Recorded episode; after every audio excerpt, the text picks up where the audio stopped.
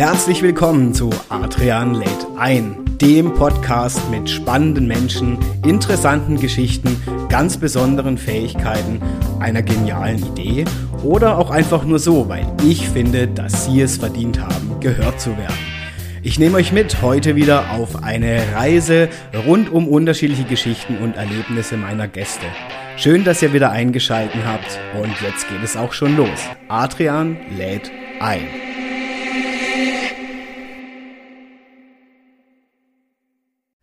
Ja, hallo zusammen bei einer weiteren Episode von Adrian lädt ein. Ich freue mich tierisch heute auf meinen heutigen Gast und äh, ich finde es eigentlich cool, denn sie, darf man ja schon verraten, kam auf mich zu und sagt, Adrian, ich will kommen. So, und dann habe ich gesagt, na klar, komm unbedingt. Und ich freue mich, Sie jetzt gebührend vorzustellen, denn mein heutiger Gast ist einmal die Gründerin der Heilpraktikerschule Dynamis in Offenburg. Sie ist dort Schulleiterin, aber sie ist auch Psychologin und Referentin für psychologische Themen und Entspannungsverfahren, wie ich von ihr weiß. Sie ist Diplompsychologin und das schon mit 16 Jahren Berufserfahrung, wie sie über sich selber sagt, in Kliniken unter anderem auch. Nebenberuflich macht sie viele Weiterbildungen rund um Körperarbeit, energetische Techniken, systemische Ansätze, ja, und vieles mehr. Und mitunter gehört ihr oder ist sie Inhaberin mit ihrem Mann zusammen des Lahore Instituts in Offenburg. Ich freue mich sehr, dass sie heute da ist. Ich kann euch verraten, ihre Stimme wird atemberaubend sein. Ihr werdet wahrscheinlich super gerne hier zuhören. Vielen, vielen Dank, dass du mein Gast bist. Herzlich willkommen, Hedda Jansen. Was für ein Empfang, Adrian. Das ist ja phänomenal. ja, ich hoffe, ich habe alles richtig über dich rausgefunden, Hedda. Ja, total. Also vielen Dank, dass ich hier sein darf und dass du diese wahnsinnige kreative Idee auch hast. Aha-Effekt. Adrian Hoffmann mit seinen kreativen Ideen, dass du jetzt moderierst. Ja, klar. Und ich finde es toll, dass du selber gesagt hast, Mensch, Adrian, ich will kommen. Und äh, ja, du hast ja wirklich ein, ja, Hedda, ich habe es schon vorgelesen, im Prinzip ein breites Portfolio. Mhm. Und jetzt würde mich natürlich interessieren, wie kam es denn so dazu, dass du zum einen natürlich das Lahore-Institut in Offenburg gegründet hast, mhm. aber eben jetzt auch, ja, relativ neu, ne, mhm. die Heilpraktikerschule Dynamis. Also für alle, die hier zuhören, erzähl doch mal einfach ein bisschen was zu dir. Wie kam es dazu, dass ja. du das, was du heute tust, tust? Genau, also und ich mag sogar noch sozusagen vor der Geschichte beginnen. Gern. Weil ich äh, vor, ja, nunmehr fast 30 Jahren, also wow. ich bin jetzt Anfang 50 ja. und mit Anfang 20 hatte ich eine schwere Krankheit, okay. eine schwere Diagnose okay. und ähm, die eigentlich gar nicht unbedingt dazu führt, dass man jetzt da noch so einfach fit und aktiv durchs Leben gehen kann. Ja. Also ja. Multiple Sklerose hat mich oh, schon betroffen gemacht. Gleichzeitig war mein Glück, A, dass ich gar nicht wusste, was das genau ist. Mhm.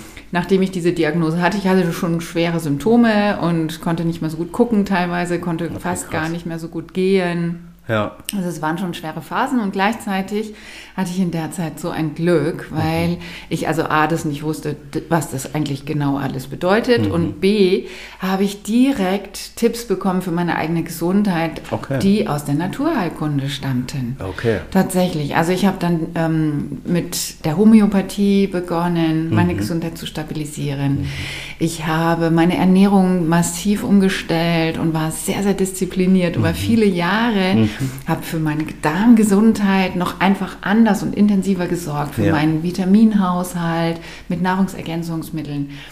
Und darüber hinaus habe ich aber auch, und das habe ich eben einem großen Menschen, einem großen Therapeuten zu verdanken, mhm. Idris Lahore, mhm. und der äh, hat so schöne Impulse für die Persönlichkeitsentwicklung gegeben. Ja. Angefangen von der Körperebene, dann über das Psychologische, einfach wer bin ich mhm. und wie komme ich besser mit mir und mit den anderen klar, mit weiteren Techniken, die mhm. du auch schon genannt hast, mhm. ja, energetische Techniken, mhm. systemische Techniken und all davon konnte ich profitieren. Ich habe es gelernt, ich habe es praktiziert und bin dann nach, ja, nach vielen Jahren schon, aber nach wirklich einigen Jahren einfach zu einer stabilen Gesundheit gekommen.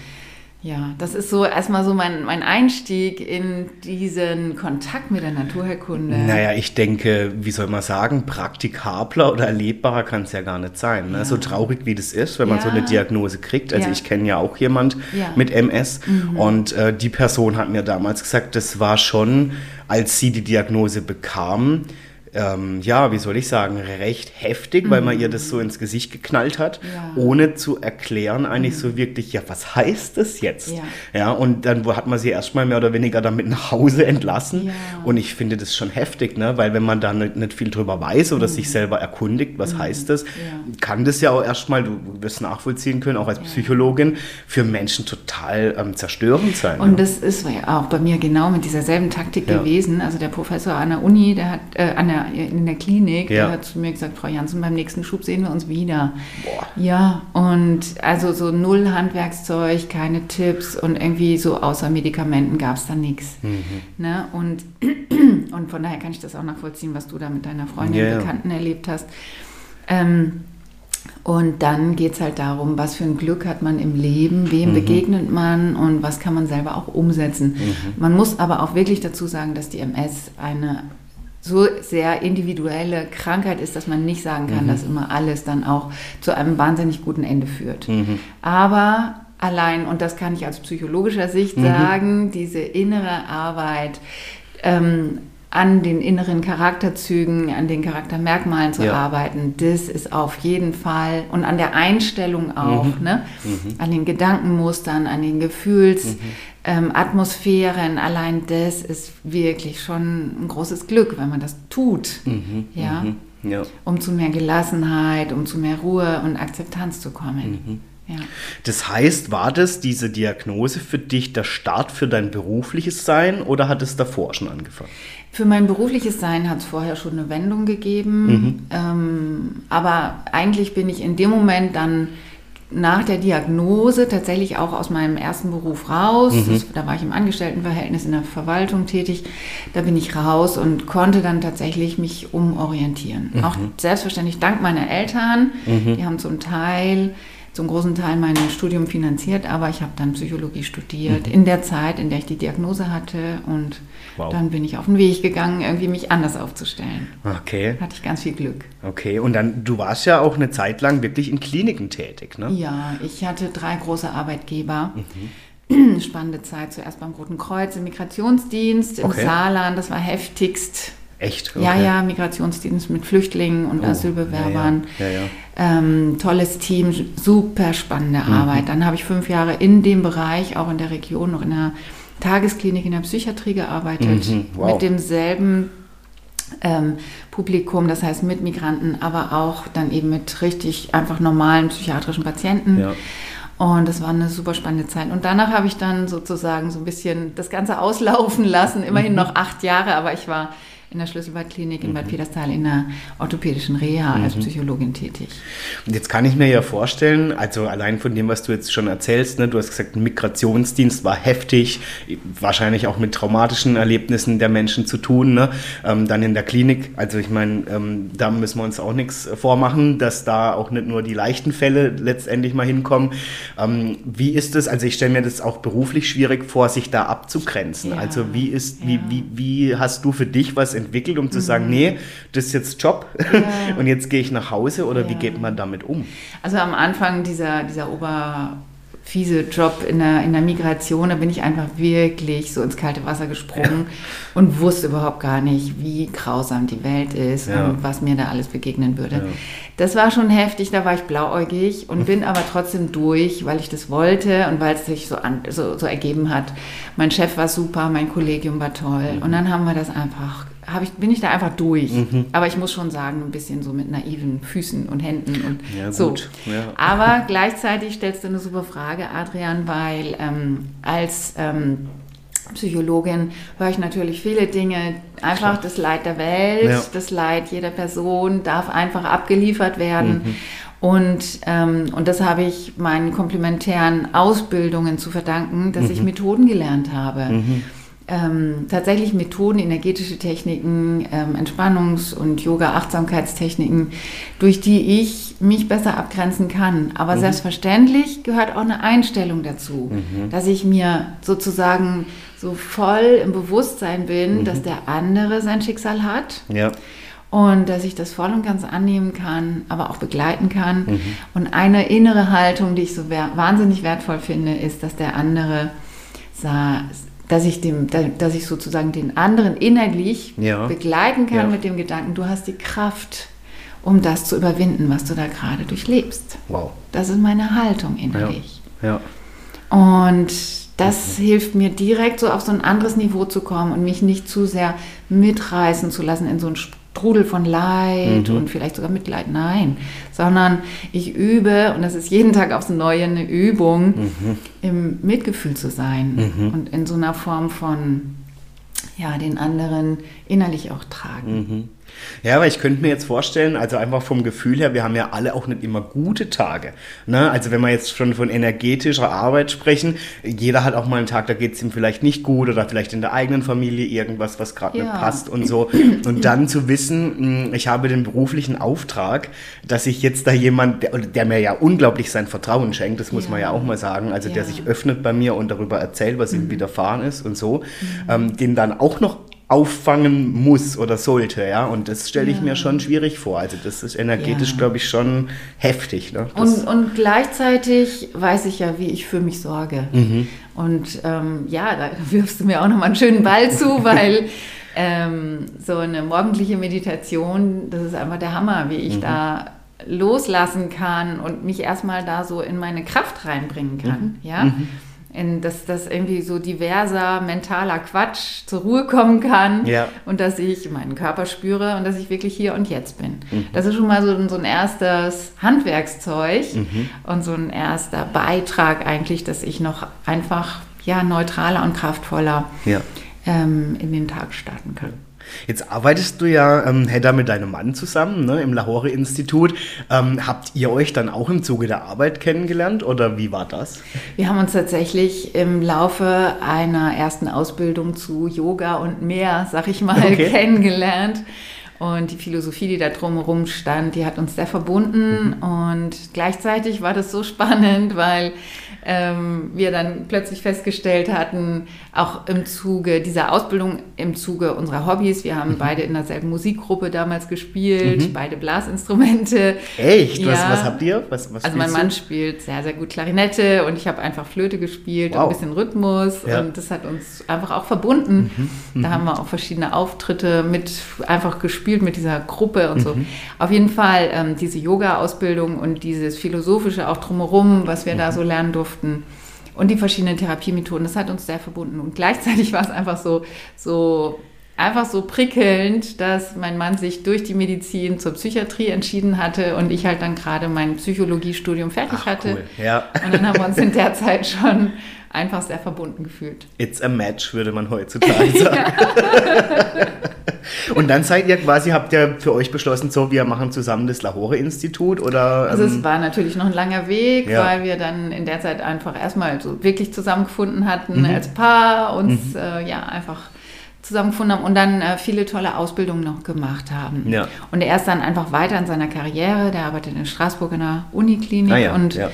ähm, und wir verbinden uns aber wirklich sehr Mhm. ähm, und hatten dann irgendwann, also wir verbinden uns sehr mit, mit einfach unserer Philosophie, mit unserem Dasein, Mhm. als ja schon auch, ähm, sage ich mal, kinderloses Ehepaar, ganz, entsch ganz Mhm. bewusst entschlossen und dass wir aber sehr gerne für die Menschen da sind. Mhm.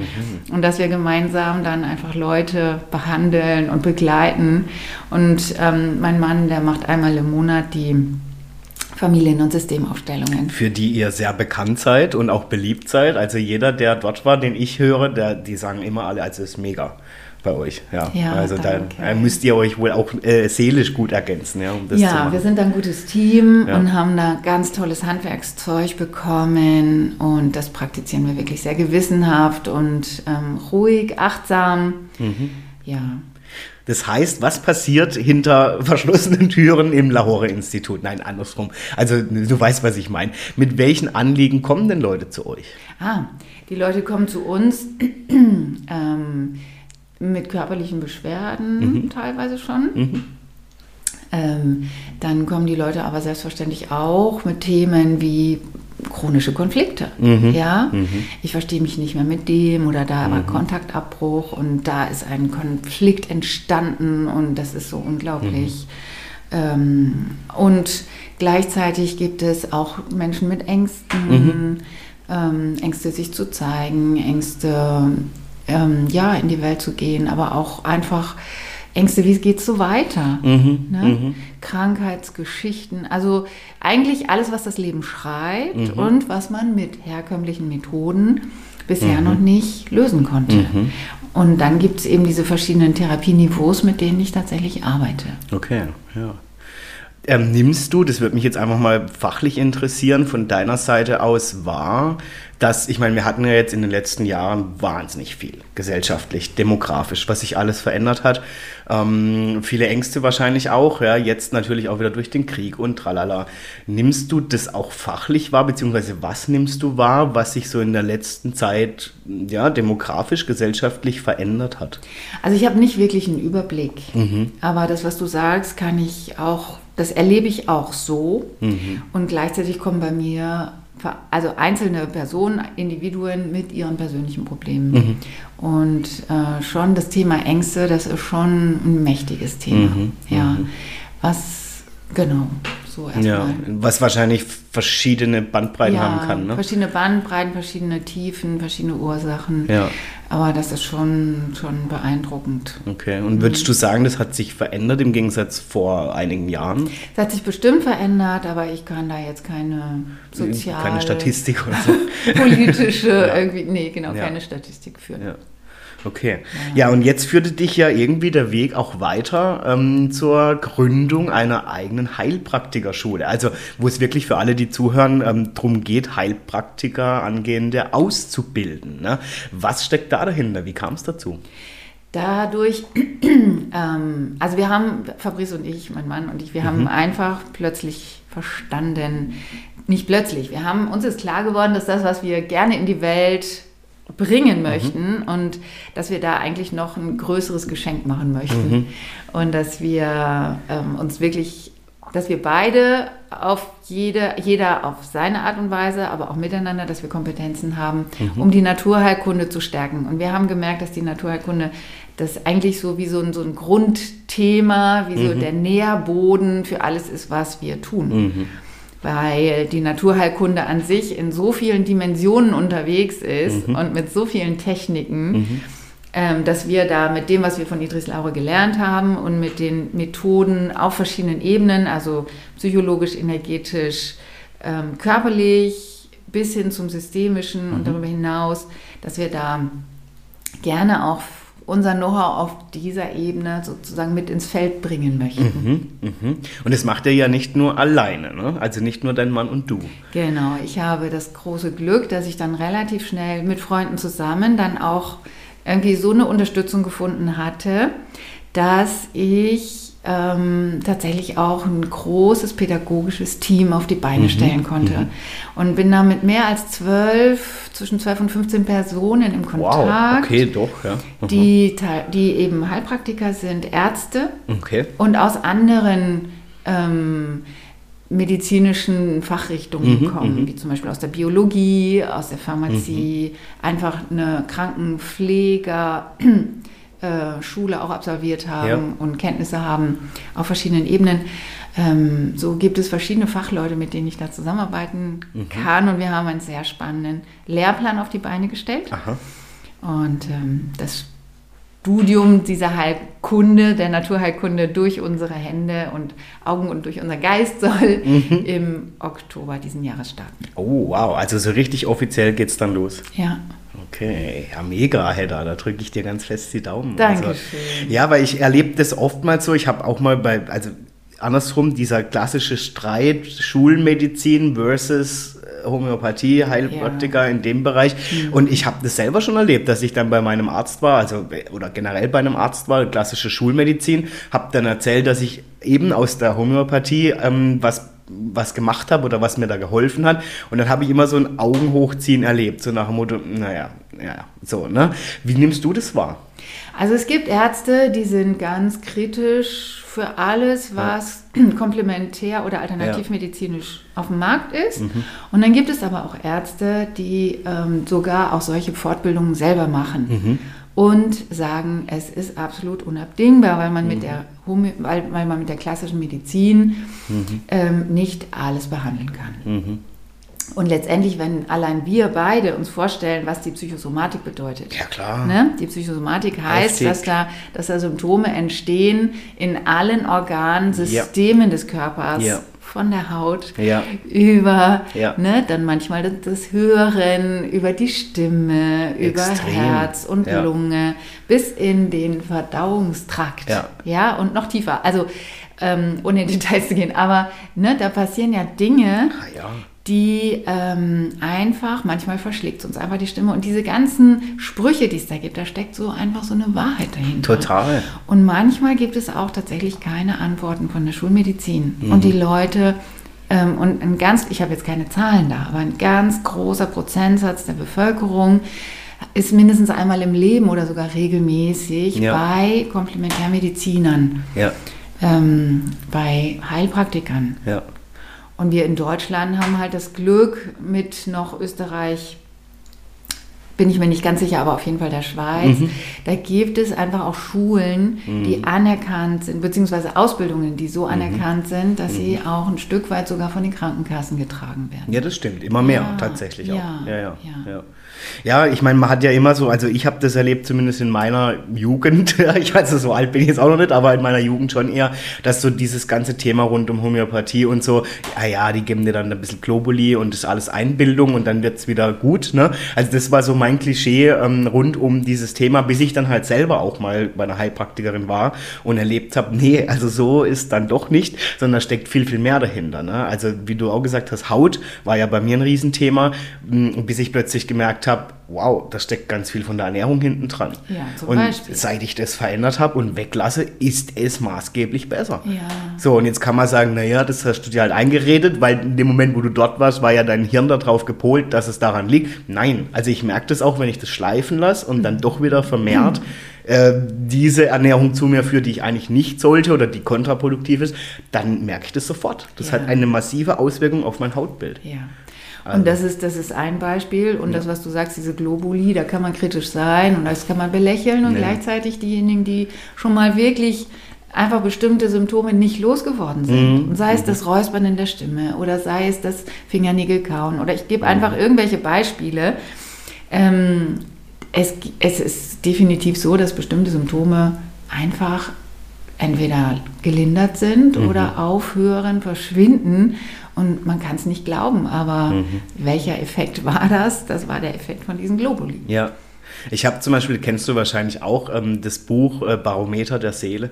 Also das dein Körperbarometer der Seele. Echt? Mhm. Kann ich dir mal nahelegen, das ist quasi wie ein Lexikon an mhm. Symptomen, die ja. auftreten können. Mhm. Von ich habe was mit der Haut oder ich kriege vermehrt Akne, äh, sage ich jetzt mal im vorderen Körperbereich oder am Rücken oder so.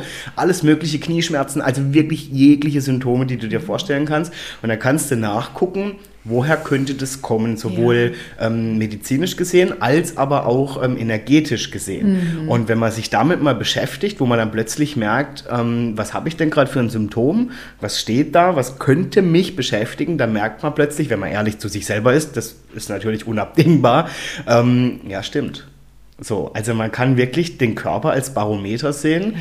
der je nach Symptom dir ganz genau ein Signal gibt und sagt, guck mal dahin so, ne? da ja. es gerade. Ja. Und das ist ja das, was du so beschreibst, ne? dass mhm. man denkt, naja, vielleicht kann man sich gar nicht erklären. Doch. so. Ja, da darf man halt versuchen, noch ein bisschen ehrlicher mit sich selber zu sein ja. unter Umständen. Ja.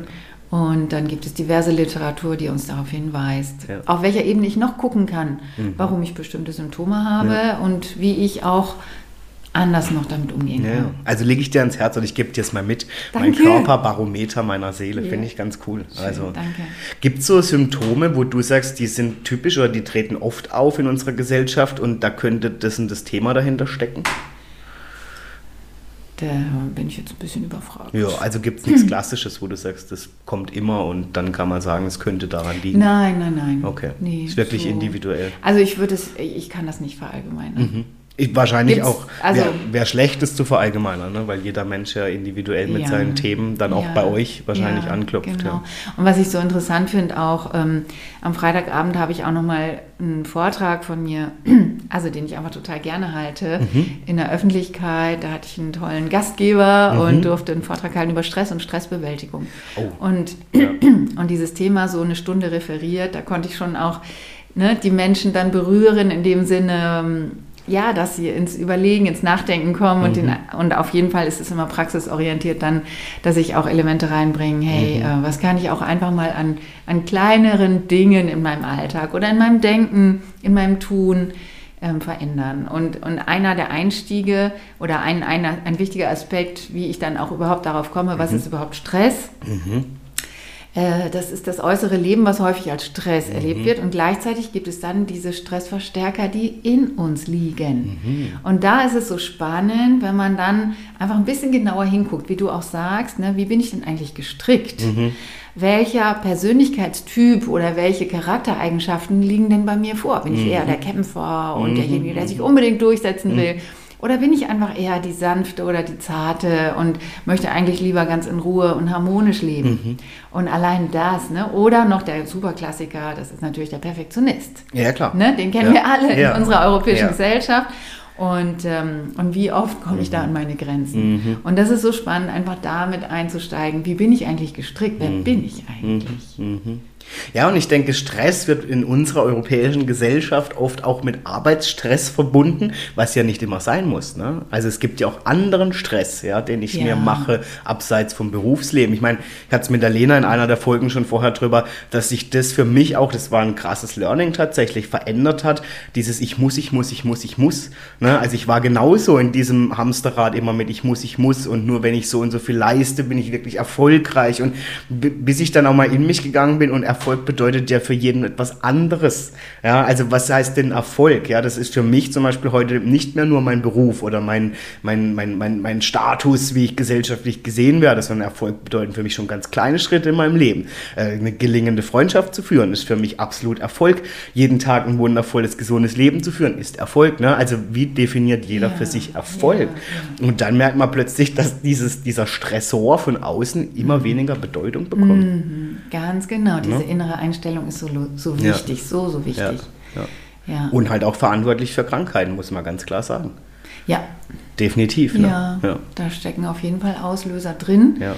Und es gibt Möglichkeiten und die vermittle ich auch total gerne, mhm. ähm, dass eben dass einfach genauer hingeschaut werden kann. Ja. Wer bin ich wirklich vielleicht auch so in meinem tiefsten Inneren mhm. und welche Gedankenmuster, welche Gefühlsgewohnheiten, mhm. ja, nach oben raus oder mhm. einfach mich verkriechen und mhm. das sind so Extrembeispiele.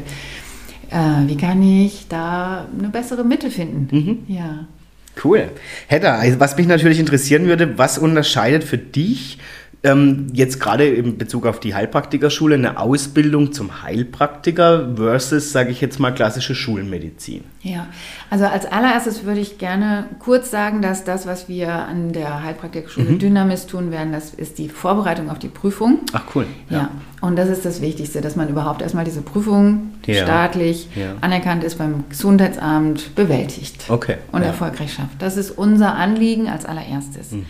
Und durch, ähm, und dann gibt es auch bei uns und natürlich ganz viel in Deutschland und überall, kann man mhm. dann komplementärmedizinische Methoden lernen mhm. und die dann anwenden, mhm. wenn man den Titel hat. Mhm. Ja, so ganz offiziell ist es in Deutschland so. Mhm.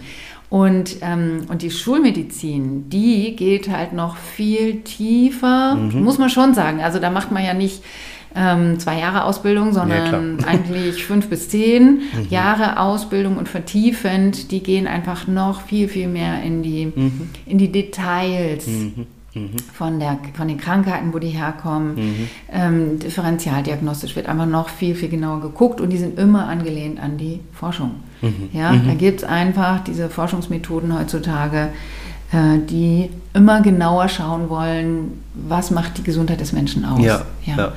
Und genau, und der Unterschied zu Heilpraktiker-Denken mhm. ist, dass der Mensch tatsächlich von Anfang an gesamtheitlicher, umfassender betrachtet mhm. wird. Mhm. Da geht es nicht nur um das Symptom mhm. unterm großen C, mhm. sondern es geht um tatsächlich den ganzen Menschen. Mhm. Ja? Mhm. Und das geht darum, was ist, was sind die Lebensumstände, was ja. sind die schwerwiegenden Ereignisse vielleicht auch gewesen? Ja. Wie ist die Beziehungsstruktur? Wie ist die Persönlichkeit? Ja. Und wie ist auch ähm, der, der Lebensablauf? Ne? Was sind mhm. Lebensgewohnheiten? Und das wird alles mit einbezogen mhm. in diese ähm, Beratung. Ja, und das muss ich tatsächlich oder kann ich, darf ich schön erfreulicherweise durch meine eigene Erfahrung unterschreiben. Ne? Also die, die Leute, die jetzt hier schon früher mal eingeschalten haben, die wissen ja, dass ich mit Schuppenflechte Thema habe oder Thema hatte, immer noch manchmal. Ähm, und das war wirklich bei mir so. Also ich, ich würde mal behaupten, 15 Jahre meines Lebens ging ich zum Arzt, ohne das zu werten, um Gottes Willen. Vielleicht wusste er es auch nicht besser, wie du sagst. Vielleicht hat er es einfach nicht anders gelernt. Und es hieß halt immer, ja, das ist eine chronische Autoimmunerkrankung. Wenn sie das einmal haben, dann haben sie ist, dann ist es so. Ja? Und dann habe ich gedacht, naja, wie man es vielleicht auch mit MS jetzt vergleichen könnte, du wirst nach Hause geschickt, Diagnose, bam, Stempel auf den Kopf, ähm, ja, Pech gehabt. So. Und aber das hat niemand mal hinterfragt, wann ist denn das ausgebrochen? Wie alt war ich denn? Wann hat es angefangen?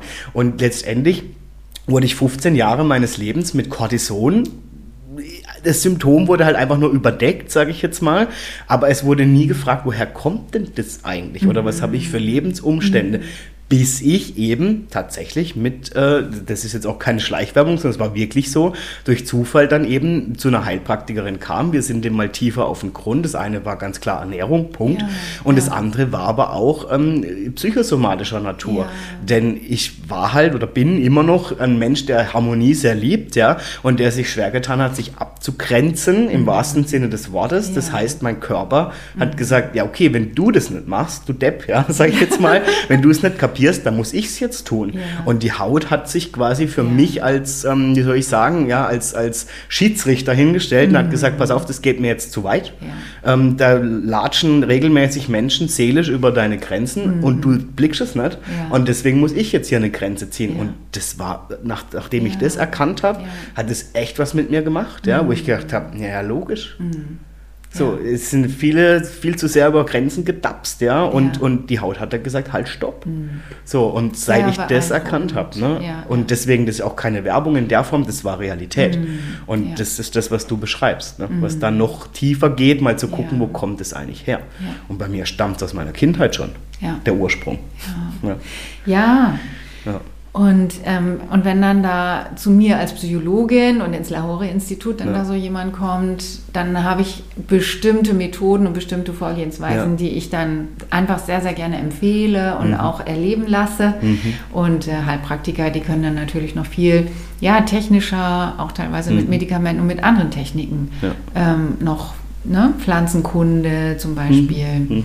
weitergehen. Mhm. Ja, also wie gesagt, ich, aus eigener Erfahrung ja. habe ich das tatsächlich auch erleben dürfen, dass ja. es funktioniert. Ja, mhm. und dass es eben nicht dieses typische Nimm mal Globuli und dann ne, ja. wird es schon, steckt viel, viel mehr dahinter. Ja. Das heißt, Hedda, wie bereitet ihr jetzt eure Schüler oder angehenden Heilpraktiker darauf vor? Ich finde gerade jetzt auch in der heutigen Gesellschaft auch mhm. als Heilpraktiker erfolgreich zu sein. Ja. Also das allererste ist tatsächlich diese Hürde, diese mhm. große schöne Herausforderung, das Medizinische zu lernen. Das ist das allererste. Ja. Und selbstverständlich gehört auch dazu, dass man dann schon eine, eine Ahnung hat, mit welchen größeren Methoden mhm. man dann arbeiten möchte. Mhm. Was, hat, was habe ich für Talente einfach schon mit in die mhm. Wiege bekommen? Warum interessiere ich mich für die Naturheilkunde? Und das ist so spannend, wenn ich dann da die Anwärter im Gespräch habe, was, auf welchen Wegen die schon sind. Das mhm. ist so toll, weil da mhm. jeder ganz individuell seinen Weg machen wird. Mhm. Ja. Und, äh, und dann ist es aber natürlich auch ganz wichtig, dass man sich eben dessen bewusst ist, mhm. dass dann da auch eine Form von Öffentlichkeitsarbeit ja, hinterher dazugehört, selbstverständlich. Und ähm, äh, die Praxiseröffnung ist auch schon so ein so ein, ja, eine Vorgehensweise, mhm. das muss man auch, damit muss man sich auch beschäftigen, mhm. was das alles bedeutet. Mhm. Also darauf bereitet ihr aber dann auch schon die Leute vor? Ja, da werden wir auf jeden Fall sensibilisieren. Mhm. Und natürlich das auch in den Vorgesprächen schon klären, ähm, was dann da noch geschehen sollte und kann und mhm. müsste, wenn man mhm. dann diesen Titel hat. Ich, wir haben es ja schon ein bisschen angerissen, es gibt ja auch tatsächlich Vorurteile oder kritische Blicke gegenüber der Heilpraktikerbranche. Wie gehst du damit um? Äh, ich selber bin ganz froh, dass ich in Kontakt bin mit dem ein oder anderen, ähm, also erstmal mit Kollegen aus dem Heilpraktiker, mhm. aus der Heilpraktiker-Szene selbstverständlich. Mhm dann bin ich aber auch in Kontakt mit, den, äh, mit einem Verband, mit mhm. einem nationalen Verband mhm. für Heilpraktiker mhm. und die sehr gut aufgestellt sind, mit mhm. rechtlichen tatsächlich Mitteln okay. gegen diese Diffamierung vorzugehen ja. und gegen diese ja, ähm, Abwertungsimpulse, die aus der Gesellschaft, aus der Medizin kommen. Mhm. Also ich bin da auf jeden Fall dessen mir bewusst, mhm. dass der Beruf im Moment keinen einfachen Stand hat. Mhm. Das auch nicht erst seit gestern und mhm. auch nicht noch bis nur bis morgen, sondern mhm. das ist immer schon ja irgendwo so für manche Menschen in, in unserer Gesellschaft ein Dorn im Auge. Und gleichzeitig wissen wir, wie wichtig dieser Beruf ist und was für eine außerordentliche ähm, Möglichkeit es in Deutschland gibt, mhm. diesen ganz, also, also so auch medizinisch sich super gut auszubilden. Äh, weil diese Prüfung auch so, so ähm, medizinisch aufgebaut ist. Ja. Und dann einfach zu zeigen, ja, was wird dann einfach den Unterschied machen, zum mhm. Heilpraktiker ja, zu gehen. Ja, und was kann er auch zusätzlich noch liefern, was die Ärzte einfach nicht, nicht können, auch nicht können müssen mhm. unbedingt. Mhm. Aber es wäre einfach so wertvoll, wenn dieser Blick von der Medizin, von der Wissenschaft auf die Naturheilkunde einfach, wenn das wohlwollender und auch ähm, miteinander, also mehr miteinander gehen mhm, würde. Mhm, Weil ja auch, also es ist ja auch so beeindruckend, ne, wenn wir über Ernährung sprechen, über Pflanzenheilkunde, über Homöopathie, ähm, aber auch über andere Heilmethoden. Die sind ja einfach, diese Naturmedizin, die ist einfach Jahrtausende alt. Ja. Und seit Jahrtausenden hat es diese manuelle, energetische, ja ähm, Naturmedizin gegeben und die zu unterstützen. Ist einfach wirklich ein Anliegen von meinem Mann und von mir. Was denkst du denn, Hedda, woran könnte das liegen, dass das so vielen Menschen ein Dorn im Auge ist, wie du es so schön beschrieben hast? Ich weiß es ehrlich gesagt nicht, okay. weil es kostet viel weniger. Ja. ja, es ist viel einfacher, viel menschlicher, viel umfassender. Mhm. Also ich selber setze mich dafür ein, weil ich einfach mhm. sehr davon überzeugt bin, wie wichtig mhm. das ist. Ja, ich wundere mich halt immer, warum das so viele dann so, ja. so, so aufregt, ja, oder, ja. oder viele sich dann so wirklich. Ich meine, gut, man muss ehrlich sagen, vielleicht auch von dir jetzt als, Fach, als Fachfrau in dem Bereich, ähm, es gibt halt Leute, die sich unter diesem Titel schimpfen, ja, und die halt leider Gottes auch nicht unbedingt qualifiziert sind. Das hätte ich jetzt auch gesagt, Adrian. Also es gibt halt Menschen und da gibt es vereinzelt, vereinzelt mhm. Fälle. Mhm also Therapeuten, die sich dann überschätzen ja. oder die bestimmte Warnsignale übersehen haben ja. und nicht im richtigen Moment dann zum Facharzt oder in die Medizin einfach verwiesen, überwiesen ja. haben. Und solche andersherum gibt es aber auch eben die Ärzte. Und wenn du, wenn du klar. schilderst, dass du 15 Jahre ne, Cortison sozusagen als Antwort bekommen hast ja, ja. und auch nicht wirklich zum, zu einer besseren Lösung mhm. gekommen bist, dann muss man doch sagen, hey, da müsste doch eigentlich mehr Interaktion und Kommunikation ja, Absolut. Und, und, was ich ja noch grotesker fand damals, ist, dass ich das ja 15 Jahre mitgemacht habe. Also wirklich zu sagen, ja, da kann man nichts machen, ist halt so. Und dann habe ich einfach mal aus doof, dass ich 15 Jahre lang gewartet habe, aber ich habe es dann irgendwann kapiert und bin dann einfach mal zu einem anderen Hautarzt, also wirklich ein, ein, ein Fachhautarzt äh, hier, der mir empfohlen worden ist. Und die Person geht hin und sagt so, wir machen jetzt Lichttherapie, das heißt, man kann sich das vorstellen, ich stelle mich wie vor ein großes Solarium im Prinzip, ähm, dreimal in der Woche, eine Minute maximal pro Seite, wie so ein Brathähnchen. Ja. ähm, das, das schöne Nebeneffekt war, ich wurde echt braun, also die Leute haben zu mir gesagt, im Winter, oh, was denn im Urlaub und so. Nee, ich war einfach nur bei der Lichttherapie. Und 15 Jahre lang leiden oder noch länger war innerhalb von hätte er wirklich zwei Wochen erledigt. Wahnsinn. Meine Hautärztin, das weiß ich selber noch, die ist vom Glauben abgefallen. Der ist, ist die Schublade runtergekracht. Ja. Und die sagt, das gibt's doch nicht. Sie kam hier hin mit landkartengroßen Flä Flächen auf ihrem Körper ja. und es ist weg. Adrian, ich freue mich so, dass du das erzählst. Und es ja. ist so viel, was man da auch an, an positiven Dingen eigentlich noch unterstützen kann was die, was die Komplementärmedizin ja. angeht. Aber da sieht man mal, weißt du, auch fachlich, sage ich mal, in der Schulmedizin ja. untereinander, das heißt gar nichts. Nur weil du bei einem bist, heißt das nicht, dass der andere nicht besser ist. Ne? Die mhm. Frage ist, mit welchem Ansatz geht er hin?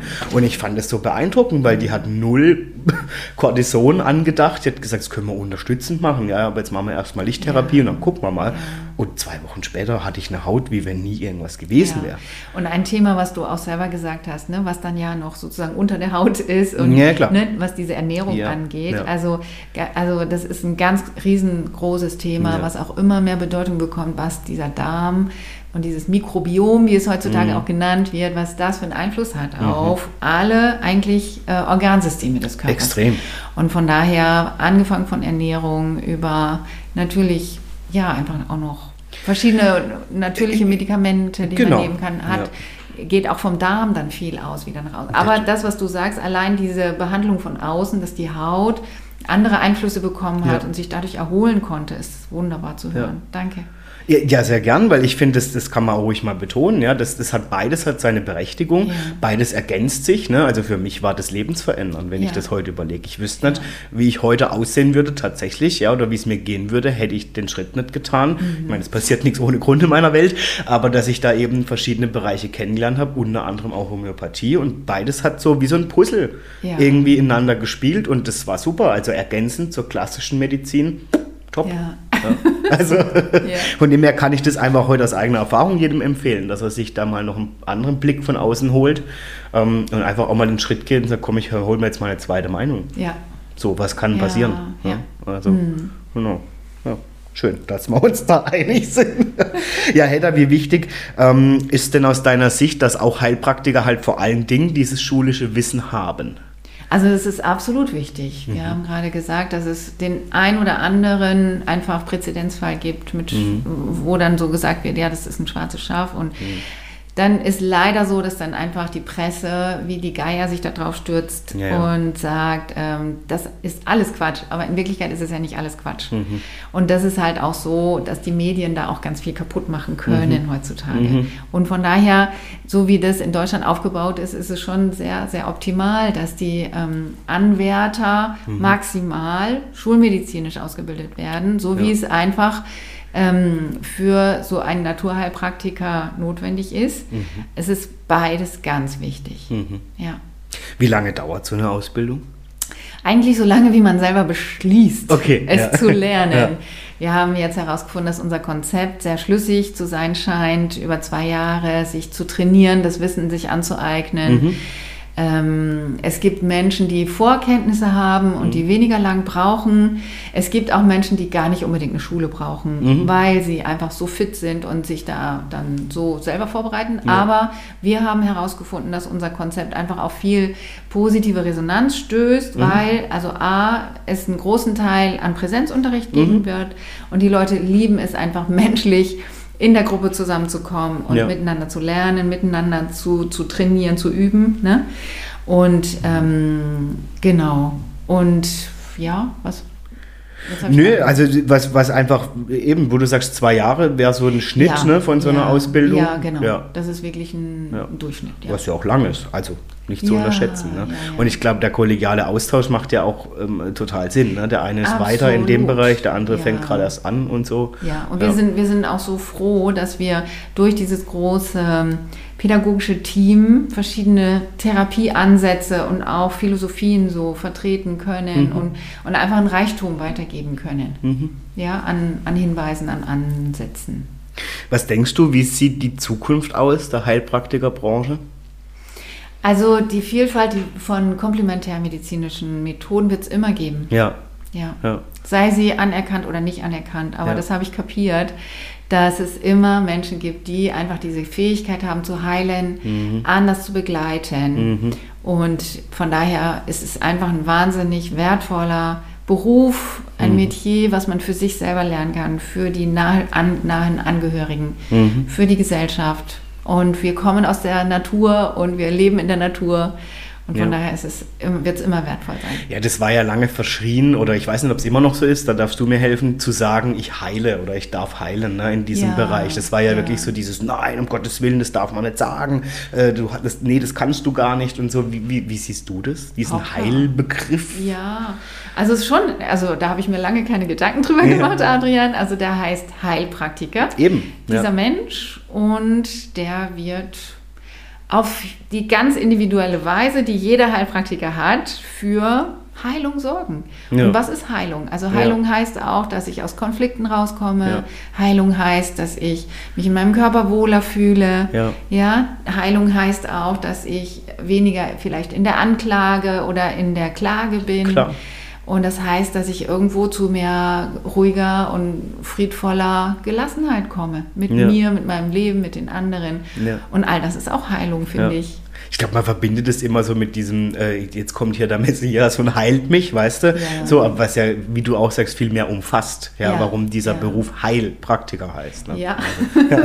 Spannende Frage. Ja, ich, ich ist mir halt schon oft begegnet, dass mm. dann dieses, ich sage jetzt mal, dieses, das hat er jetzt nicht gesagt, dass er heilen kann. Ja, aber definiere heilen. Ne? Ja, und, und ich glaube, so wie ich das jetzt gerade geschildert habe, dass das Heilen schon ganz bescheiden anfangen kann. Ja, klar. Ja, dass ich achtsamer ja. und friedvoller werde, genau. dass ich mehr in diese, in diese Akzeptanz komme dessen, ja. was mir gerade passiert.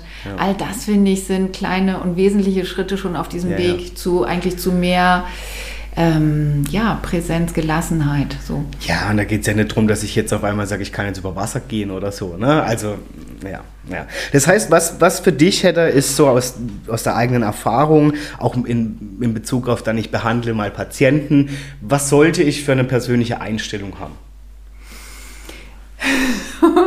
auch eine große Frage. Was sollte ich für eine Einstellung haben? Also ich darf sowohl stolz sein auf das, was ich bisher schon gelernt und vielleicht auch geschafft habe. Mhm. Und gleichzeitig gehört auch definitiv ein klarer Menschenverstand dazu, mhm. dass ich weiß, wo sitzen meine Grenzen, dass ich mich auch erkundigt habe, wie kann ich mich vernetzen, dass ich gut weiterempfehlen kann. Ja. Und dass ich ähm, tatsächlich auch weiß, wo sind meine Grenzen. Mhm. Aber ich wollte gerade noch einen Aspekt sagen, den habe ich jetzt gerade vergessen. Der kommt ja vielleicht wieder, alles gut. Nochmal die Frage. ja, eben, was, was ich für eine persönliche Einstellung haben sollte, ne? wenn genau. ich jetzt sage, so, das mache ich zu meinem Beruf. Genau, wenn ich ähm, dann auch tatsächlich in meinem Wirken in einer Form von Demut bleiben kann und sagen kann, okay, hier kann, so weit kann ich gehen, das sind meine Methoden, das beherrsche ich wirklich mhm. und gleichzeitig sich da gut zu vernetzen und zu wissen, was andere vielleicht noch besser können. Wären das auch Ratschläge von deiner Seite für angehende Heilpraktiker ähm, oder Heilpraktikerinnen, die jetzt gerade ihre Ausbildung beginnen? Auf jeden Fall. Mhm. Ja, dieses Vernetzen, mhm. dieses sich interessieren, dieses sich öffnen, mhm. die, ähm, das ist ganz, ganz wichtig. Mhm. Also auch aus meinem heutigen Stand, mhm. ähm, was machen auch ne, ich als Psychologin, wie arbeiten andere Psychologen, aber was kann ich und was können andere vielleicht noch besser als ich? Ja, ja. Finde ich in jedem Berufsfeld wichtig. Ja. Hast du für dich so ein Gebiet, wo du sagst, da fühle ich mich voll wohl oder das am liebsten nur das, sage ich jetzt mal? Ja, also mein Steckenpferd ist schon das Thema Stress und mhm. Stressbewältigung, mhm. Ähm, gleichzeitig auch Persönlichkeitsentwicklung, mhm. was da so sich auch mit drin mhm. verbirgt. Und, äh, und ja, danke, dass du die Frage stellst. Also ich bin halt leidenschaftliche Entspannungstrainerin. Ja, und das ich, machst du wirklich so toll. danke, Adrian, du warst schon bei mir im Yogakurs. Ja, ja. Genau, ich äh, liebe es, Leute in die Präsenz, mhm. in das Entspannen, in das Loslassen mhm. zu begleiten. Mhm. Und das kann im Gespräch sein und das kann aber auch in Yogastunden sein. Ja, mega. Also ich durfte dich selber schon erleben, deswegen weiß ich, dass du das dafür prädestiniert bist, finde ich. Ja, danke. ähm, okay, das heißt, Hedda, bevor ich dich noch entführe in entweder oder, habe ich ja vorhin schon angekündigt in unserem Vorgespräch, dann erfahren wir vielleicht noch mal ein bisschen noch mehr von der Hedda Jansen tatsächlich ähm, hinter dem, äh, hinter der Heilpraktikerschule und allem, was du tust. Wäre einfach noch mal so die, die ähm, Frage, die mich umtreibt. Du musst das aber nicht beantworten, weil ich glaube, in deinem Beruf, es gibt ja sowieso die Schweigepflicht und den Ehrenkodex, ja, ähm, das weiß ich. Aber kannst du uns erzählen, das würde mich einmal interessieren, welche Themen dir am meisten bei deiner Arbeit ähm, mit Menschen, sei es jetzt als Psychologin oder auch generell im Lahore-Institut, begegnen und warum du denkst, dass das so oft vorkommt? Also erstmal, welche Themen begegnen mir besonders häufig? Mhm. Das ist schon das große Thema Konflikte. Okay. Ja.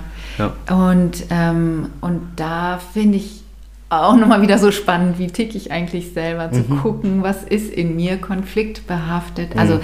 Thema Konflikt ist ein Lieblingsthema von mir. Okay. Ähm, sei es familiär, sei es partnerschaftlich, ähm, sei es im Beruf mhm. und so weiter. Und das zweite Thema, was mir natürlich häufig begegnet, ist das Thema Ängste. Okay, ja. ja. Und ähm, das heißt genug, zu viel, zu wenig. Also das äh, Thema Ängste, das verbirgt sich einfach auch überall. Mhm. Und ja, was war jetzt der letzte Teil von deiner Frage? Ja, genau, warum du denkst, dass das vermehrt gesellschaftlich auch vorkommt. Ne? Ja, und ich kann, also ein Kernpunkt, den wir jetzt noch nicht angesprochen hatten, selbstverständlich hat es die sozial, sozialpolitischen Entwicklungen mhm. gegeben in den mhm. letzten Jahren. Mhm. Und die Welt wird wirklich nicht einfacher, mhm. klimatechnisch und so weiter. Also es wird alles wahrscheinlich auch nicht rosiger. Aber mhm. Äh, was auch definitiv eine gesellschaftliche Entwicklung ist, das sind ja diese, einfach diese Informatisierungen mhm. der menschlichen Beziehungen. Mhm. Und dieses äh, kleine Gerät, was wir alle in unserer Handtasche oder in unserer Hosentasche haben, mhm. ähm, dieses äh, elektronische Gerät, mit dem wir Botschaften versenden. Ich glaube, jeder kennt es, ja. Jeder ich erschrecke regelmäßig, es, wenn genau. ich meine genau. Bildschirmzeit checke. Ja. Ähm, ja, leider Gottes, wie viel ich dann doch daran ja. hänge. Ja. Und an Häng. der Stelle finde ich, ist so essentiell, dass wir nicht vergessen sollten, Menschen mhm. zu sein. Mhm. Und dass wir die Gabe in die Wiege bekommen haben, nur die Men als Menschen, dass wir mhm. kommunizieren mit Worten mhm. und mit Augen, so wie du mich jetzt anstrahlst, mhm. Adrian. Ja, ja, wir sind einfach hier als Menschen zusammen. Und das ist das Wertvollste, was es eigentlich zu pflegen gibt. Voll, also ich bin manchmal auch erschrocken, wahrscheinlich hast du es auch schon beobachtet, wenn ich so mal irgendwo bin in einem Café oder ähm, abends in einem Restaurant wie viel, also ich ertappe mich da auch dabei, ja, dass ich tatsächlich immer dieses kleine äh, viereckige Ding ähm, immer noch auf dem Schirm habe, ja, aber ich finde es manchmal krass, wie ganze Familien an Tischen sitzen, ja. niemand redet miteinander mhm. und alle hängen an dem Bildschirm mhm. und dann denke ich mir, warum? Mhm. Also ich meine, ich bin eher jetzt wieder an dem Punkt, aber wahrscheinlich, weil ich beruflich auch viel mit diesem ganzen Medienkram zu tun habe, ja. dass ich sage, ich freue mich ehrlich gesagt mal, wenn ich da nicht drauf gucken muss. Ja. Also das ist so Thema Stressor, wo ich sage, das stresst mich extrem. Und das Dramatischste, was ich an der Stelle einfach schon öfter erlebt habe, in der letzten Klinik, in der ich gearbeitet mhm. habe, aber auch tatsächlich in, in meiner privaten Praxis, mhm. ähm, wie viele Missverständnisse entstehen oh, und wie viele Konflikte. Ne? Das hast du ja auch sogar. Unglaublich, ich habe es live erlebt. Selber erlebt. Ist so, auch mehrfach schon sagen. in der Kommunikation. Ja, ja. und das heißt, ähm, das ist so viel wichtiger, ja. als mindestens zu telefonieren, wenn nicht sich zusammenzusetzen. Voll. Und da ist so viel, also da geht gerade viel zugrunde. Und an, ja. da, da, fehlt der Mut, da fehlt eine Form von Menschlichkeit. Ja. Und die wird gerade so richtig mit Füßen getreten durch dieses ähm, dramatische Dranhecheln, ja, ja. mit seinen Geräten unterwegs zu sein, ja, online zu sein, Social Media aktiv zu sein. Es ist, scheint alles wichtig zu sein und gleichzeitig wünsche ich uns Menschen, dass wir nicht vergessen, den gesunden Menschenverstand einzuschalten und mhm. den Mut, uns menschlich zu begegnen. Äh, absolut, das wäre auch mein riesen Herzenswunsch. Ja? Also ich meine, besser könnte man das jetzt nicht abrunden, dieses Thema, aber es ist wirklich so, dass ich ähm, vermehrt merke, also auch ich bin so, dass ich alles ausgeschalten habe. Also dass ich merke, ich will nicht, dass jemand sieht, dass ich jetzt online bin. Ich will nicht, dass jemand sieht, dass ich das gelesen habe. Nicht, weil ich was zu verheimlichen habe, aber einfach, weil ich sage, wir sind inzwischen, zumindest gefühlt, ja, in diesem, was du ja auch beschrieben hast, dieses Hamsterrad, dass ich schon fast ein schlechtes Gewissen kriege, wenn ich dann sage, nee, jetzt antworte ich nicht, weil es gerade nicht passt oder weil es mir gerade zu viel ist. Und all das, was du beschreibst, eben so dieses Mensch, dann mal wieder mehr, mehr Menschlichkeit. Ja, also ich ja. habe es schon erlebt, dass Menschen irritiert sind, wenn ich kein nettes Smiley hinter den Satz klemme und dann gleich gefragt wird, stimmt irgendwas nicht? Ja.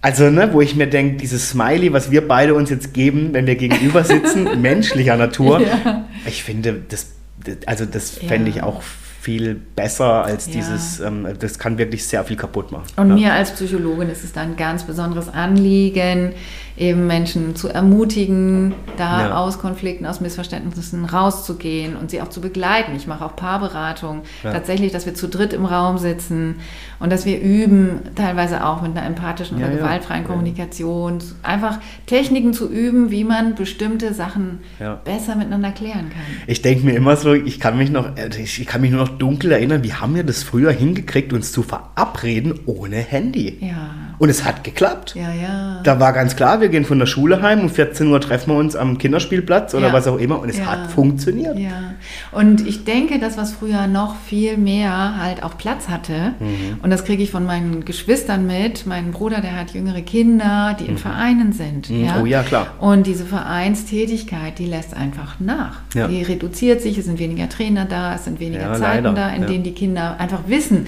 zu dem Moment treffe ich mich mit meinen Freunden auf dem Sportplatz zum Ja, genau. Beispiel. Ja. Das gibt es heutzutage weniger und das ist schon auch ein dramatisches Zeichen. Ja, und ich nehme auch wahr, ich weiß nicht, wie es dir geht, dass so diese Verbindlichkeit mehr flöten geht.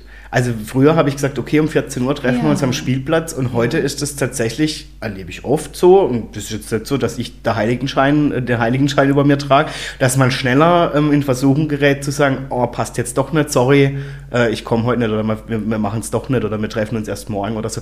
Dass das schneller, diese Hemmschwelle, ne? einfach mal schnell eine WhatsApp geschickt, zack, so, und dann habe ich abgesagt, das gab es ja früher gar nicht, Mhm. weil man wusste, die warten um 14 Uhr an dem Kinderspielplatz. Oder Thema Verein, es war klar, ich Ja. habe heute Abend um 18 Ja, Uhr Training. natürlich. Oder ich habe am Wochenende ein Spiel und Ja. dann war man da. Genau. Und dieses Element dieser Gruppen und dieser Ja. Ver Verbindungen durch Vereine, Ja. ja. das ist ja heutzutage sozusagen am Bröckeln. Ja, ja. Und, ähm, und von daher hat man da ja durch Verein, durch Gruppen, durch ne, ähm, Aktivitäten, auch. Kreatives und so hat man ja eigentlich eine Sozialisierung, eine Form von Commitment. Ganz ich klar. bin dabei und ich setze mich ein und ich bin verlässlich. Ganz klar. Ne? Ja. Also ich meine, gerade im Vereinsleben, ne, da warten dann mal 10, 20 Leute auf dich. Und wenn du nicht kommst, Ja. blöd. Ja. Ja. Ja, ja. Ja. Okay, liebe Hedda, wenn es eine Sache gäbe, es würde mich noch interessieren, bevor wir in Entweder oder gehen, ähm, die du in der Welt verändern könntest. Was wäre das? so ganz banal gefragt. Also das ist eigentlich all das, worüber wir jetzt gesprochen haben. Okay. Adrian, du hast tolle Fragen dir ausgedacht und Dankeschön. ähm, ich bin jetzt sehr angefüllt von all dem, was ich jetzt hier schon auch ähm, sozusagen beantworten und mit dir diskutieren konnte. Ja. Was ich in der Welt gerne bewegen würde, ist, dass es zu mehr Frieden kommt Mhm. und zu mehr Achtsamkeit, zu mehr Menschlichkeit, so dass die großen menschlichen Werte tatsächlich ähm, wirklich gepflegt werden. Ja. Das ist mir wichtig. Ja. Hast du so, ich- vielleicht nochmal, ich finde es immer schön, wenn, wenn, wenn man Leuten, die uns jetzt zuhören, ähm, vielleicht ein bisschen was mitgibt, wo man schon im Kleinen, im Alltag irgendwie achtsamer umgehen kann. Ähm, Gibt es so vielleicht drei, zwei, drei Tipps, wo du sagst, Mensch, in deiner alltäglichen Kommunikation, in deinem alltäglichen Sein, achte doch mal darauf. Also was wir jetzt direkt miteinander machen können. Ja.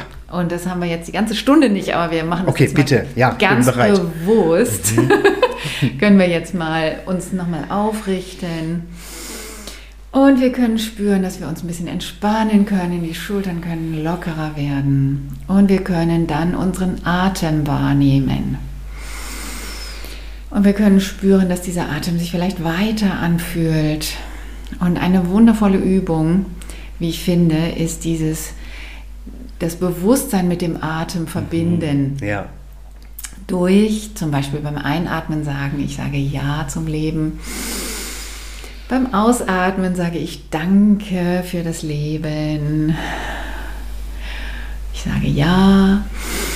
Und ich sage Danke für all das, was jetzt gerade da ist. Und ich habe das große Glück, dass ich hier mit Adrian sitze. Oh, wie schön. Dankeschön. Und das ist ein Moment, den wir uns wirklich öfter schenken können, Ja. um einfach ein bisschen für mehr Wohlbefinden zu sorgen. Ich hoffe, dass es ankommt bei euch alle, Mhm. Dass ihr diesen Moment mitnehmt. Cool, danke Hedda, dass du es mit uns teilst. Also eine sehr ja, kleine, aber doch wirkmächtige Übung, ne? die Ja. wir so jeden Tag mal für uns Ja. machen können, abseits von unserem kleinen viereckigen Freund in der Hosentasche. Auch mal sich dafür Zeit zu nehmen. Ja, ja, Ja. Und ähm, ich habe das große Glück, dass wir vor anderthalb Jahren tatsächlich 13 Videos gedreht haben wow. mit mir live. Also auf YouTube mhm. gibt es diverse kleine, aber sehr wertvolle Videos zu Achtsamkeit, zu einer kurzen, aktiven Pause. Lahore Institut Offenburg auf YouTube. Wie und da gibt es die Playlist mit Hedda Jansen mit 13 Videos. Das wünsche ich euch allen, dass ihr da euer Lieblingsvideo findet und dass ihr da euch energetisch aufmöbelt, dass ihr euch bewegen mögt und dass ihr auch mit mehr Lebensfreude durchs Leben geht. Schön. Du könntest eine Achtsamkeits-App besprechen. Also Podcast wäre vielleicht auch was für dich, Eltern. Können wir ja mal drüber nachdenken. Es gibt auch tatsächlich eine Meditation, ja. die ich anleite. Ja, ich weiß, Einfach die durfte ich ja mal von dir erhalten. Richtig Und gut. auch eine Entspannungsübung ist tatsächlich auch ja. auf YouTube zu finden. Ja. Ich liebe auch solche Trancen und so, also geführte Meditationen. Das macht, das finde ich unglaublich schön. Ja, also manchmal lege ich mich tolle. einfach damit auf die Couch und höre mir das an und es ist echt wie, ich nenne mal so schön wie ein seelisches Bad ja, der Entspannung, wo ich da eintauche. Ja. genau. Und der ganze Körper wird es uns danken, wenn Total. wir uns ab und zu mal entspannen und ja. loslassen. Und dann sind wir hinterher wieder mit mehr Energie im Leben. Schön, Hedda, dann will ich jetzt mit dieser Entspannung noch mal ganz kurz mit dir abdriften in entweder oder. Hab mir ein paar nette Fragen für dich überlegt, um auch mal ein bisschen noch mal die Hedda hinter dem äh, Lahore Institut und allem, was sie so tut, kennenzulernen, dass du die Meisterin der Entspannung bist, das wissen wir und der Achtsamkeit und Gelassenheit. Aber ich will natürlich noch ein bisschen mehr von dir erfahren. Also entweder oder mh, hm, funktioniert ja so, ich werde dir immer zwei Sachen, die gegenüberstehen, also logischerweise entweder das oder ent oder oder das andere und du darfst einfach für dich entscheiden, für welche Seite möchtest du dich entscheiden? Und wenn du magst, natürlich auch noch gern was dazu sagen, warum du dich für diese Seite entschieden hast. Musst aber nicht, aber es darf einfach aus dem Bauch raus. So, es gibt kein richtig und kein falsch. So wie es für dich passt. Ich Gut. bin total überrascht und äh, gespannt, Adrian, was du dir da jetzt noch ausgedacht hast. Ja, ich bin, ich bin auch gespannt und ich hoffe, dass es so ein bisschen thematisch zu dir passt, aber ich habe mir alle Mühe gegeben. Und zwar möchte ich mit dir einsteigen, Hedda. Die erste Frage, Yoga oder Meditation? Also ich liebe insbesondere das Samara Yoga, weil das mhm. ist tatsächlich eine bewegte Meditation oder eine Meditation in Bewegung. Mhm. Und im ja. Samara Yoga gibt es sowohl meditative Momente in der Regungslosigkeit, mhm. aber die Bewegungen, die wir tun, sind zum großen Teil sehr meditativ, mhm. mhm. sodass wir unseren Körper in der Bewegung wie in einer Meditation empfinden. Mhm. Und da mag ich das einfach gerne miteinander verbinden. Okay. Dann bist du Klangschale oder Aromatherapie? ich liebe Klangschalen. Okay. Und ich liebe Düfte. Mm, also beides, mm, lässt sich schwierig tun. Ja, das gehört ja. auch so miteinander, das gehört so zusammen. Mhm. Wenn man in einen schönen Meditationsraum kommt, mhm. ähm, in dem ein Duft schon in der ja. Luft ist, ja. ja und äh, dann ein schöner Klang zu Beginn einer Achtsamkeitsübung. Ja ähm, erklingt, dann ist es wunderbar. Eine wunderbare Kombination. Oh, ich habe einmal, vielleicht kennst du das fachlich, eine Gong-Meditation mitmachen dürfen. Wow. Ja, gibt es ganz mächtige. Sowas habe ich noch nie erlebt. Nee. Also es war ja unglaublich laut irgendwann, ja. aber so dieses Wellenartige von ganz leise mm. bis hin zu richtig mm. rumgeschepper in dem Raum, ja. das habe ich noch nie erlebt, aber das war unglaublich ja. toll. Gibt ganz, ganz mächtige Techniken an der Stelle. Gibt es ein Aroma, was du besonders liebst? Oh, das kommt ganz auf die Stimmung an. Ja, okay. Ich, ich liebe die, die verschiedenen Zen-Düfte, mhm. ja, für mhm. die Zen-Meditation. Und gleichzeitig liebe ich natürlich auch die Zitrone, die Orange, die Pampelmuse. Ja. Und ist das, auch sehr belebend. Ne? Ja, das Lavendel. Ja. Und das sind schon tolle Düfte. Ja. Die einfach direkt durch die Nase in unsere Seele gehen. Mhm, stimmt, es macht was mit allem. Aromatherapie, schönes Thema. Cool. Dann, liebe Hedda, bist du eher die ähm, Tee- oder Kaffeefrau? Oh, inzwischen darf ich auch beides wieder trinken. okay. Kaffee habe ich lange Zeit weggelassen, weil ich mein mhm. Nervensystem nicht überfordern wollte. Ja, gut. Und gleichzeitig ist es auch wichtig, den Kaffee zu trinken, um sich richtig gut zu verankern und ja. sich Schwung zu geben. Also ich darf beides genießen. Okay. Aber besonders gerne wundervollen japanischen grünen Tee. Hm, okay, ja. Dann, liebe Hedda, stell dir mal vor, für immer Gedanken lesen können oder Gedanken manipulieren können. Oh. also ich glaube, ich mag gerne Menschen begleiten, mhm. auf diesem Weg ähm, zu konstruktivem Denken zu kommen. Okay. Ja. Okay, also weder noch dann in dem Fall, oder? Ja, also Gedanken manipulieren in dem Sinne, lass uns doch einfach konstruktiver denken Ja. lernen. Ja, Ja. Blickwinkel vielleicht zu verändern. Ja. Ja. Okay, bist du der Typ strukturiert oder kreativ? Ich liebe Strukturen. Mhm. Ja, ich liebe wirklich Strukturen und ähm, bin so froh, dass ich schöne Strukturen gelernt habe, die ich auch mit anderen Menschen teilen kann. Ja. Weil sie sehr ausgeklügelt, sehr fein gedacht und auch pädagogisch aufbereitet sind. Ja. Unsere Yogastunden sind sehr strukturiert Mhm. und da erlaube ich mir eigentlich nie eine Kreativität, weil es einfach schon so wertvoll ist. Okay. Also es gab Menschen vor mir, die wundervolle Methoden in die Welt gebracht haben Ja. und von denen ich sehr profitiere und auch andere profitieren lasse. Okay. Dann, liebe Hedda, möchte ich von dir wissen, bist du eher der Typ Film oder Buch? Oh, ich bin tatsächlich eher beides gar nicht. Okay. Ich gucke sehr selten Filme Mhm. und ich bin leider sehr, sehr wenig in Büchern unterwegs, aber ich lese schon eher, ja. Ja, ja. Ja. Das heißt, was hast du so, manche hören ja Musik oder so, bist du da eher unterwegs wahrscheinlich? Ich liebe einfach philosophische und psychologische Themen, oh ja. Mhm. die mich einfach immer begeistern. In dieser Vielfalt von der Literatur heutzutage, Mhm, ja, aber bei mir darf es gerne ähm, beruflich eine Anlehnung haben. Finde ich da, ich habe es mit der Lena als schon drüber gehabt, wenn wir unsere gemeinsamen Folgen machen, ich, oder bei der Franziska, die war ja auch schon hier von der Alpha-Buchhandlung. Es gibt ja der Typ, ähm, die, die dann immer nur Romane lesen oder Science-Fiction-Sachen oder so. Das war auch nie meins. Also ich mag das immer auch sehr mit dem in die Richtung, das hat schon viel mit Psychologie tatsächlich zu tun, was ich spannend finde. Ähm, irgendwelche Menschen, die über ihre Biografie schreiben, die irgendwas erlebt haben, Ja. das finde ich unglaublich inspirierend einfach so. Und ich tue mich echt schwer mit so äh, Science-Fiction oder Romanen oder so. Man sollte ja meinen, ich bin eher kreativ, ne? Beruf von Berufswegen, aber das holt mich irgendwie nicht ab.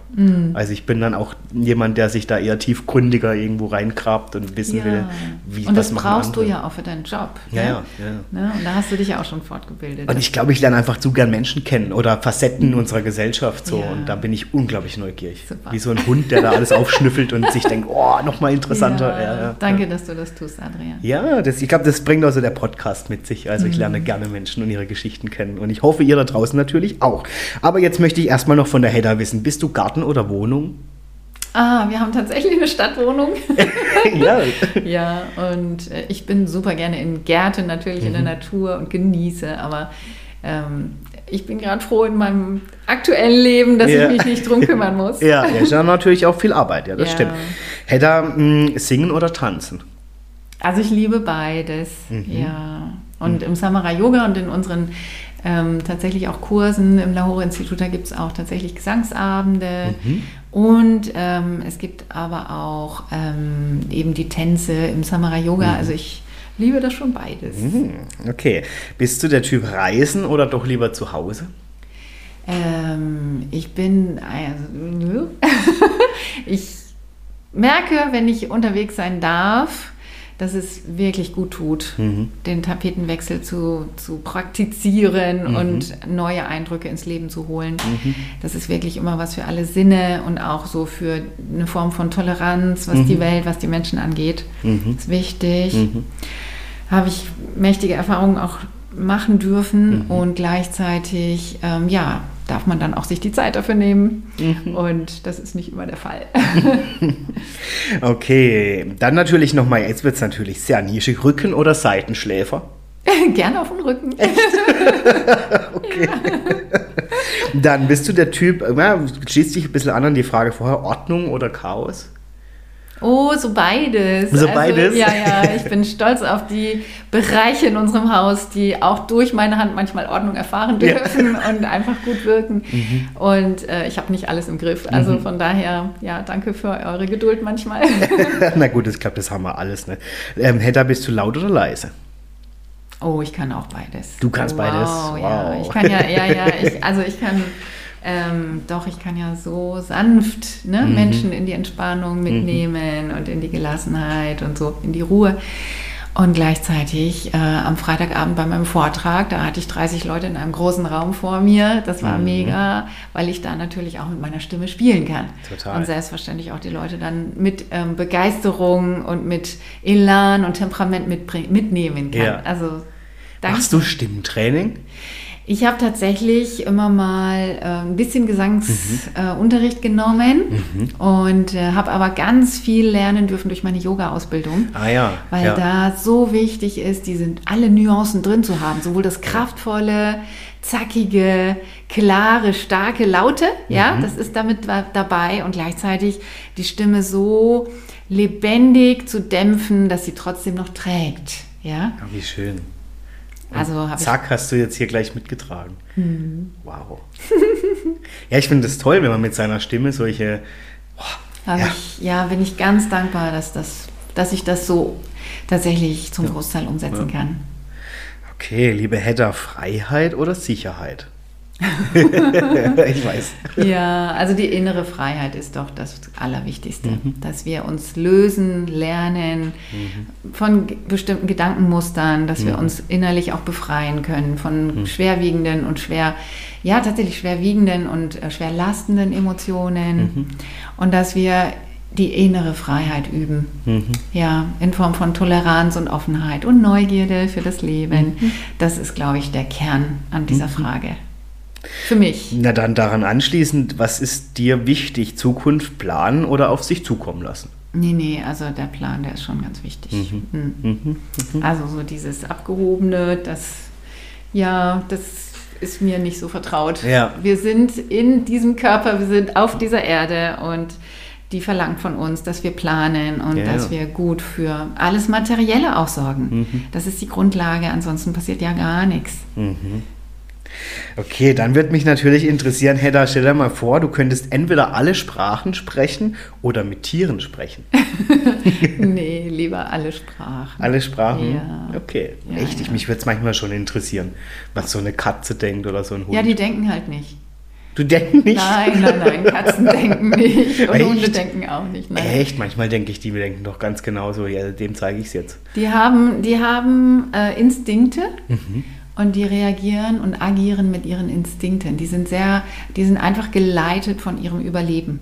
Okay. Von Flucht oder von Ruhebedürfnis, von Essen, von Fortpflanzung. Ja. Die sind einfach durch ihre Instinkte geleitet. Und wenn sie schöne und gute und, und freundliche äh, Herrchen haben mhm. und Frauchen, mhm. dann äh, gibt es da natürlich Kommunikationen und Rituale, die sind wunderbar und die sind wie Gespräch und die sind wie ja. ein Zusammensein. Klar. Ja.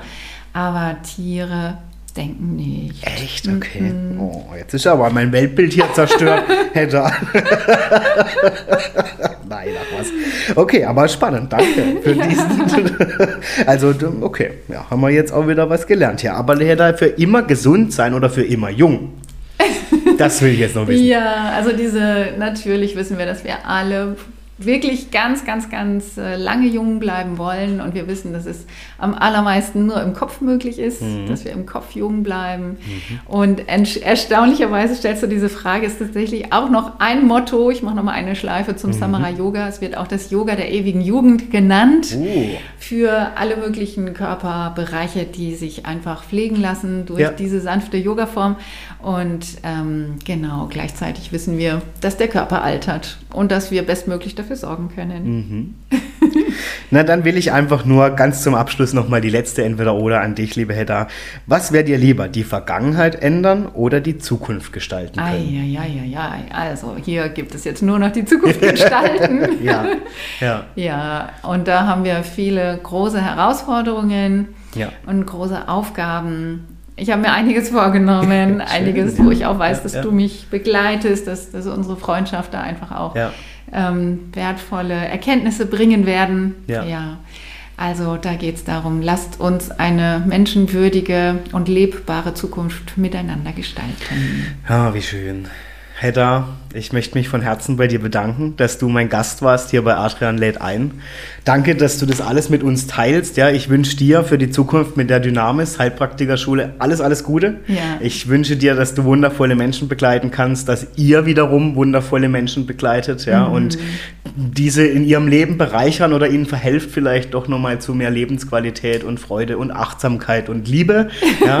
und von dem her danke, dass du hier warst ja. in einer Folge hier bei mir bei Adrian lädt ein. Adrian, ganz großen Dank an dich für deine Gerne. Initiativen, für deine Ideen, deine tollen Fragen. Und dieses Begleiten durch diese spannende Stunde, ich habe sie tatsächlich nicht verfliegen sehen. Es war spannend Siehste? von der ersten Sekunde. Und wenn ich dir jetzt sage, dass wir schon über einer Stunde ja. sind, dann wirst du es wahrscheinlich nicht glauben. Ich kann es nicht glauben. Ähm, ja, liebe Zuhörerinnen und Zuhörer, alle, die jetzt hier mit dabei waren bei der aktuellen Folge von Adrian lädt ein mit unserer lieben Hedda Jansen. Wenn ihr Menschen kennt, die vielleicht sogar den Beruf des Heilpraktikers angehen möchten oder die da mehr darüber erfahren möchten oder die vielleicht ja, wie wir alle irgendwie in einem Hamsterrad voller Stress und äh, was weiß ich was stecken, ähm, ich, auch, möchte ich schon auch diesen Slot nutzen, um die liebe Hedda an der Form, in der Form euch ans Herz zu legen und natürlich alles, was sie tut. Und ich danke dir einfach, dass du da warst, Hedda. Ich wünsche euch viel Dank, Erfolg. Adrian, ja. Alle, die zuhören, vielen, vielen Dank, dass ihr wieder eingeschaltet habt. Vielen Dank fürs Zuhören. Ich freue mich immer wieder, jede Woche aufs Neue und von dem her ich freue mich jetzt auf die nächste Folge, liebe Hedda. Danke, dass du da warst. Allen, die zuhören, eine wundervolle Zeit und bis zum nächsten Mal, wenn es wieder heißt, Adrian lädt ein. Tschüss. Tschüss.